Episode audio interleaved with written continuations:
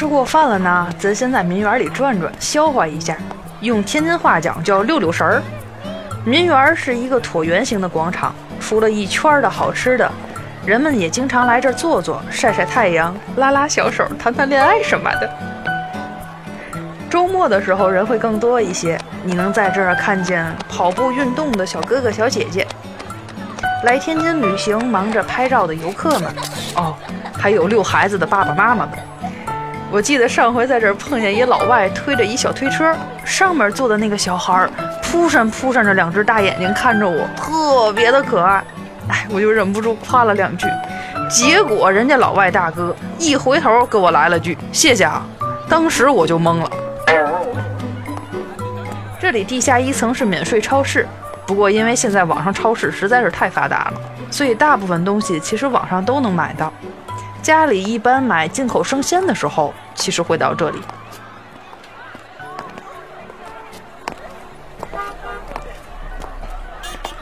好啦，咱也逛的差不多了，那咱们就继续下午的旅程吧。为了避免你转向我也转向呢，还是建议咱从哪儿进来的就从哪个口出去，往顶着金色圆球的那大雕像下面走，来回看看，你是不是能看到一个飞檐斗拱的门脸儿？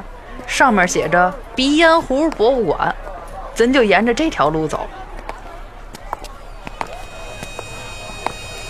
博物馆前头的不远有一个嗡嗡叫的熟梨糕摊儿，咱们沿着这条路继续前走。说到熟梨糕，这个也是我们打小就喜欢吃的零食。熟梨糕的原料是大米面，蒸到半熟。放在花盆形状的小模子里，等你选好了口味儿，它就给你继续的蒸熟，趁热再浇上各种味道的果酱。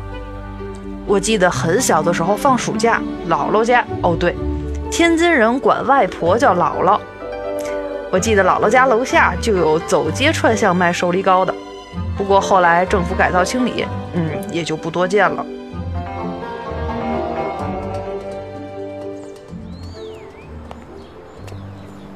过了这条路的路口，左手边就是近代非常卓越也是非常帅气的外交家之一顾维钧的旧居。他最著名的事迹，大概就是一九一九年的时候拒绝在巴黎和会上签字。另外呢，他在一九四五年召开的旧金山会议上，也曾代表中国签署联合国宪章。晚年的时候，他离开了天津，去了美国，而且定居在那里了。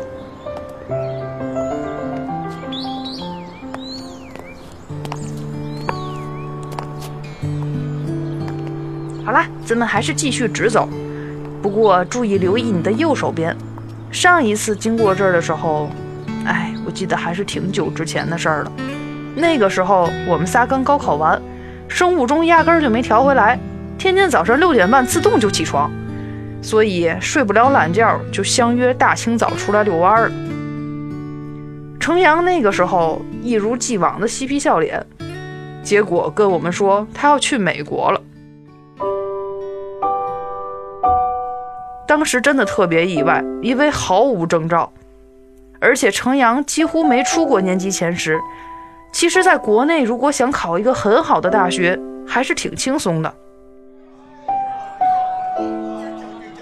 那天晚上我们去吃饭，老袁整个人哭得稀里哗啦的，所以那天我才知道，其实老袁好像一直都挺喜欢程阳的。